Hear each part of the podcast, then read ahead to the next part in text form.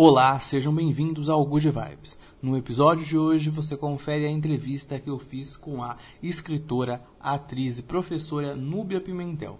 Ela é autora do livro Silêncio de Marias, um livro de contos que contam histórias de mulheres.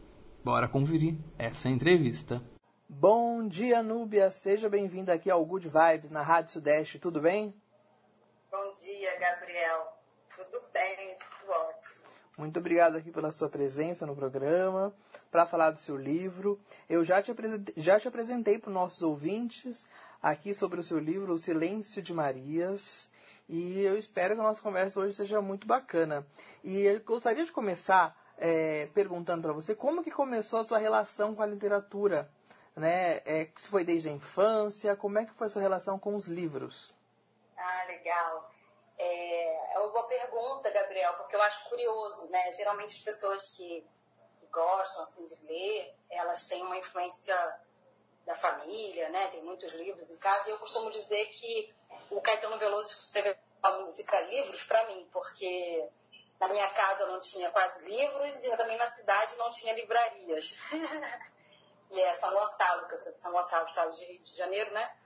E, mas é isso, eu sempre tive essa relação com a ficção, sobretudo, né? Eu sempre fui apaixonada pela, pela ficção, gostava da Bia Bedran, que tinha um canta-conto, inclusive até coloco no, no livro, é, eu faço uma homenagem a ela, né? Fala sobre ela, sobre o programa, que contava historinhas. Eu acho que a literatura, como a maioria das pessoas é, pretas, né, que tem essas ancestralidades fortes, da oralidade, vem dessa, dessa, dessa relação com a oralidade, né? Que a minha mãe contava histórias pra gente antes de dormir, então aquelas historinhas. E eu acho que eu sou uma pessoa que gosta de ficção, por isso. Mas eu não sei se eu dei muitas voltas e respondi essa pergunta. A verdade é que começou na minha infância, eu sempre gostei de ficção, de literatura, de ler histórias. E não tinha uma, não tive uma educação que me levou para esse caminho, mas não sei de onde veio, de fato. Certo. E tem algum livro em específico, alguns autores que você poderia citar, que você é, gostava muito? Seu primeiro contato, os primeiros livros em específico?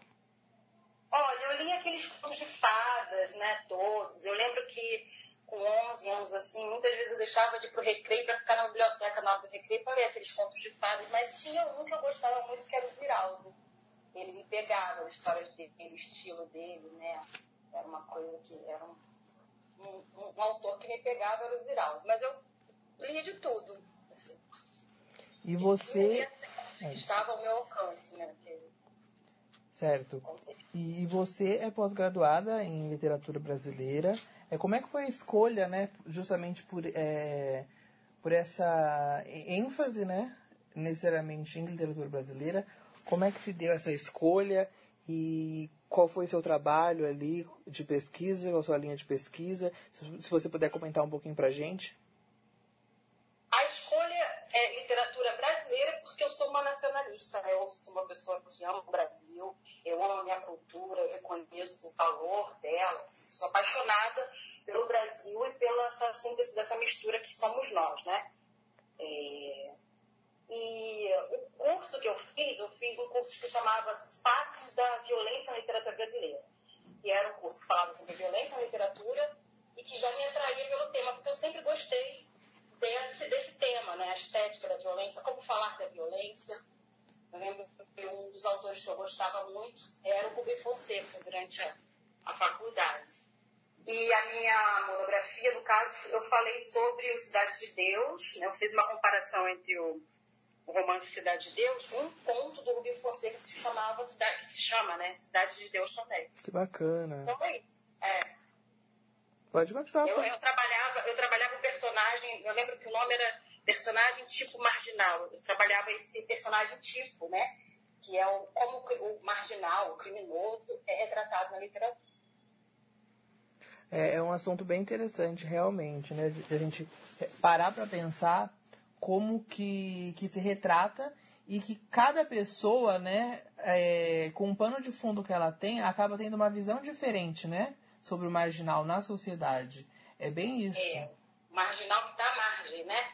E como que a gente constrói esse marginal do criminoso, daquele que é o fora da lei. Então, esse curso abordava muito esse tema. Eu acho interessante falar sobre isso, como você falou, né? Cada, cada, cada bolha constrói um ponto de vista diferente. E no meu, meu texto eu tentava humanizar esse personagem.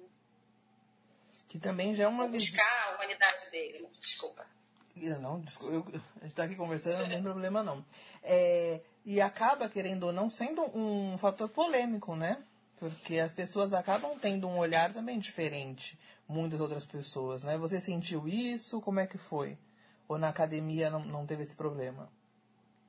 Não, eu acho que a universidade está aberta para o debate, né? Sobre quem é, quem são, quais são os papéis sociais. Então, assim, eu fiz uma a faculdade de humanas, letras, a gente trabalha com antropologia, sociologia para estudar literatura. Então, dentro da universidade, esse debate ele é aberto, ele não é fechado. Mas a gente sabe que fora da universidade tem um senso comum, né? Tem o status quo, que escolhe aquele, aquela figura, aquele personagem para reter toda a maldade da sociedade, aquele que vai para a forca, aquele que é queimado na fogueira, aquele que é, sei lá, condenado, é morto pelo policial, enfim, sem, sem julgamento. Eu acho que existem esses dois lados. Essa academia que está aberta para discutir, para debater as construções dos papéis sociais, né? E tem o senso comum, a mídia, aqui a sociedade, da maneira como ela é construída, que constrói, né, construída e constrói, essa visão do criminoso como o único detentor das injustiças sociais. Né? Certo. E vamos falar agora de Silêncio de Marias. É o seu primeiro livro, certo, né? É, meu primeiro livro. E como é que nasceu ele? Eu um livro, mas ele nasceu. ele quis nascer. Como que ele nasceu? Então, eu, há um tempo atrás, eu criei um blog, chamava-se Vômito de Maria, o nome do primeiro conto, né? Que é onde eu queria escrever, denunciar todas essas, essas e outras questões, tudo que me inquietava, né? As, as injustiças, as questões sociais em geral, mas é, que falasse mais do universo feminino, que eram questões que, que me tocavam diretamente. E aí eu, eu, tinha, eu tinha uma linguagem de crônica, às vezes eu ia para fantasia, para ficção, e eu sabia que, que tinha um caminho. Daí então eu parei, desde então, eu, em algum momento eu parei de escrever para o blog e comecei a escrever eu e meu computador, e essas histórias iam vindo.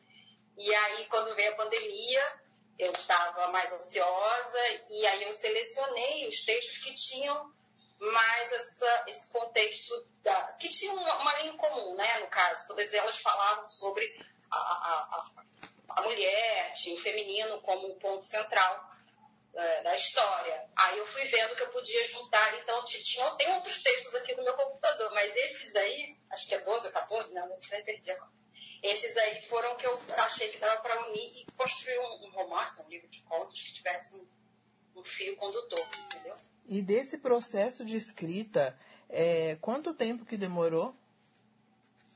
Ah, esses textos têm 10 anos que eu escrevo. É, alguns eu escrevi há 10 anos. E, e, uns dois ou três eu escrevi durante esse processo de, de criação do livro, né? Aquele no interior, é, qual mais? O que fala de outras fotos, não? Não outras fotos? É, não, outra. Uns dois ou três ali eu escrevi agora, quando, no, em 2020, quando eu tentei fazer o livro, né?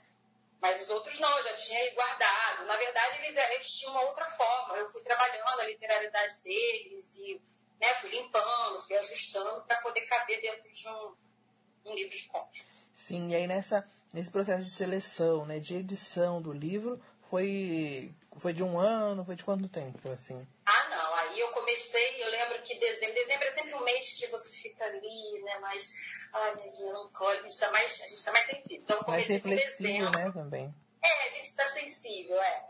E aí eu, e tá mais ocioso, tem as férias, aí eu comecei em dezembro, só que aí eu fui escrever, quando foi em janeiro, me chamaram para fazer uma peça, eu tive que parar, né, porque eu sou atriz também, né?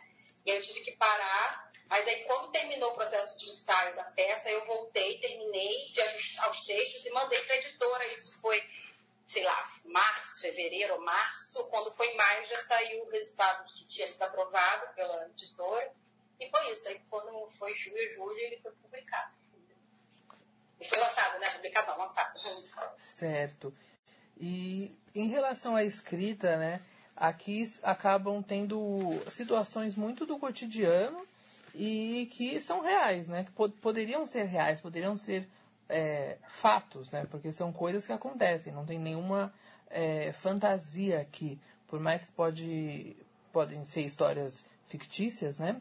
E muitas mulheres podem se identificar. Como é que você fez? Como é que foi esse processo de entender essas histórias? É, são, é, são experiências suas, pessoais, são histórias que você conheceu. Você teve um trabalho de pesquisa também. Como é que foi esse trabalho de pesquisa? Eu acredito que seja muito importante, né?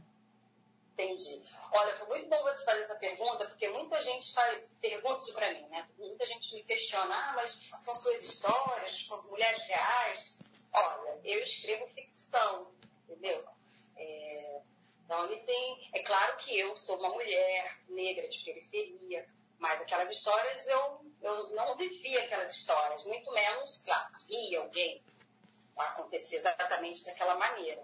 Né? Eu, eu tive uma boa educação, eu não fui espancada pela minha mãe, como tem muitas histórias ali de mães violentas, né? Não aconteceu nada disso comigo, não passei fome na minha infância. Então é muito complicado. Às vezes, como é uma estética realista, parece que ah, ela escreve com muita propriedade, né? Tem, quero contar da história, mas tem um, uma cena muito violenta. Eu não passei por aquilo. Mas eu sou uma atriz, né? Eu, meu trabalho de atriz e também de, de pessoa estudiosa de literatura é de observar o ser humano, observar a sociedade. Então, ao longo dos anos, eu, essas histórias foram, né, você vai observando é, na vida, essas histórias estão aí. E, e, aí a gente vai, eu fui reproduzindo elas mais com o princípio de semelhança, da arte, né? Elas não existem de fato. É, essa pergunta também me faz lembrar uma entrevista que eu vi da Regina Casé, quando, sobre, quando ela estava falando sobre aquele filme é, Que Horas Ela Volta, né? Aí ela fala, ah, essas histórias sempre estiveram aí, só que ninguém nunca contou essa história, né? A história da empregada que cuida do filho da, da patroa, essa, essa, essa história. É mais ou menos isso, sabe, Gabriel? É, essas histórias estão aí. Eu acho que, por exemplo, que choca muito, que é o incesto, né? É uma, é, ela, esse, esse, essa situação acontece. É claro, eu já vi pessoas relatando, eu já vi, mas a gente não fala sobre elas, entendeu? Então, eu queria deixar claro que não é um texto biográfico, definitivamente. É, são, é a minha observação sobre a realidade com essa, esse viés da violência, né? Na verdade, a ideia é trazer essas histórias que parecem invisíveis, né? essas Marias, esses personagens que são invisibilizados pela no cotidiano, dar voz para elas, para eles, né? Porque não são só mulheres. Dar voz para esses personagens e mostrar que eles têm uma história para contar também. Então é isso. Certo, Nura. A gente está com o tempo aqui. Você respondi sua pergunta? Respondi? Sim, respondeu. Perfeitamente. A gente está com o tempo aqui corrido, mas eu quero ainda fazer mais algumas perguntas para você. E ah, você até falou sobre essas questões de e citou essa, essa entrevista né, da Regina Casé. E o título né, é Silêncio de Marias. Então você Isso. vê que são é, histórias. É, como você vê essa questão da, das mulheres, né? Inclusive na resenha eu até citei, né, que Maria eu acho que é o nome que mais representa, assim, né? as mulheres no, no Brasil poderia, poderia ser assim. E como é, que né, como é que você vê isso é, essa questão da, dessas mulheres do seu livro. Você acredita que todas elas estão nessa situação de, silen de silenciamento? Ou você acredita que alguma é, é possível ver qual a sua visão que, que uma mulher ela pode estar num, num lugar também de de opressão, de opressora, no caso? Sim, sim, não. Na verdade, eu acho esse, esse tema, né, essa a questão do patriarcado, do machismo, ele atravessa todos nós, independente da classe social, inclusive independente de gênero. Porque são as mulheres que criam os filhos, os homens, né, os meninos e as meninas. Então, na década de 90, eu via um programa, era Gil Gaiarça, um psiquiatra que falava na televisão, ele tinha um, um, um quadro lá que chamava Nova Mãe no Mundo. Para mim era muito forte aquilo. Ele queria dizer, se você tem uma nova mãe, se as mães mudam a sua mentalidade, o mundo muda. A mãe é que cria a humanidade, né? Então, é o que eu quero dizer, que estamos todos envolvidos nesse, sistemática, né? É, institucionalizada, essa violência contra a mulher. Vamos colocar assim. Então, mulheres ricas ou pobres sofrem essa violência de, de alguma maneira. Agora, os homens também sofrem essa violência em consequência de conviver com mulheres. Porque se ele, se ele enfim, acho que eu me perdi um pouquinho. É isso. Mas a pergunta mesmo que você falou foi sobre se as mulheres também são algozes. No meu livro fica claro que as mulheres elas são vítimas e, ao mesmo tempo, elas também são, são opressoras. Né? Elas acabam reproduzindo esse sistema que elas sofrem opressão, reproduzem é, é a, a, opressão com, quem, com os mais fracos que estão ali ao alcance delas. Então, acredito que todos nós somos opressores e oprimidos de alguma maneira. Certo. Agora, o Nubia, aqui no nosso programa, no Good Vibes, a gente tem um quadro, a gente pergunta sempre para os nossos entrevistados, é, para eles indicarem para os nossos ouvintes aqui da rádio, é, uma música, uma série de TV e um livro. É, você poderia indicar aqui para a gente? Uma música? Ai, Ou um Deus, álbum também, pode ser um disco. Tá, eu vou pensar na música depois, que é mais difícil, ficam muitas. Mas a, a série, eu indico uma série que é muito forte, muito pesada, então você tem que ver num dia de sol e depois sair para praia tomar um banho. Mas que tem muito a ver com o livro. Que eu vi, assim, eu comecei a ver 10 horas da noite, terminei às 3 da manhã sem parar. É, que é Bom Dia Verônica. Não sei se você já assistiu. Não assisti, mas eu conheço Bom Dia Verônica. Tem o um livro também, né? Rafael Montes. É, é bem, assim, tem a ver com, com, esse tema da violência e contra a mulher judicial. E qual foi a outra coisa? Você perguntou um livro, uma série? É, um livro, um né? livro, isso. Isso é só um muito difícil. É um, assim, né? Um principal, assim. Ou um do momento, Não, um mais recente que você tenha gostado.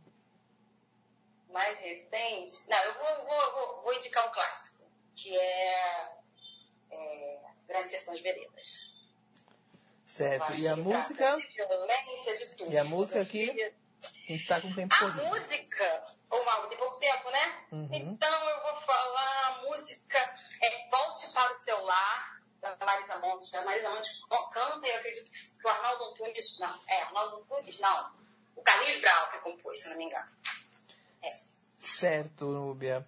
Então, todas as dicas dadas, todas as recomendações, quero agradecer a sua presença aqui no programa, essa conversa, e eu espero que a gente possa conversar em outras oportunidades. Quero convidar também a todos os ouvintes aqui do Good Vibes e da Rádio Sudeste a lerem o livro Silêncio de Marias, da Núbia Pimentel. Ele está disponível nas livrarias. E lá no meu blog, portalgabriel.com, você confere a resenha do livro e também o link para quem quiser comprar o livro, para quem se interessar, para quem quiser saber mais. Também lá tem as redes sociais da Núbia. Você vai poder acompanhar ela.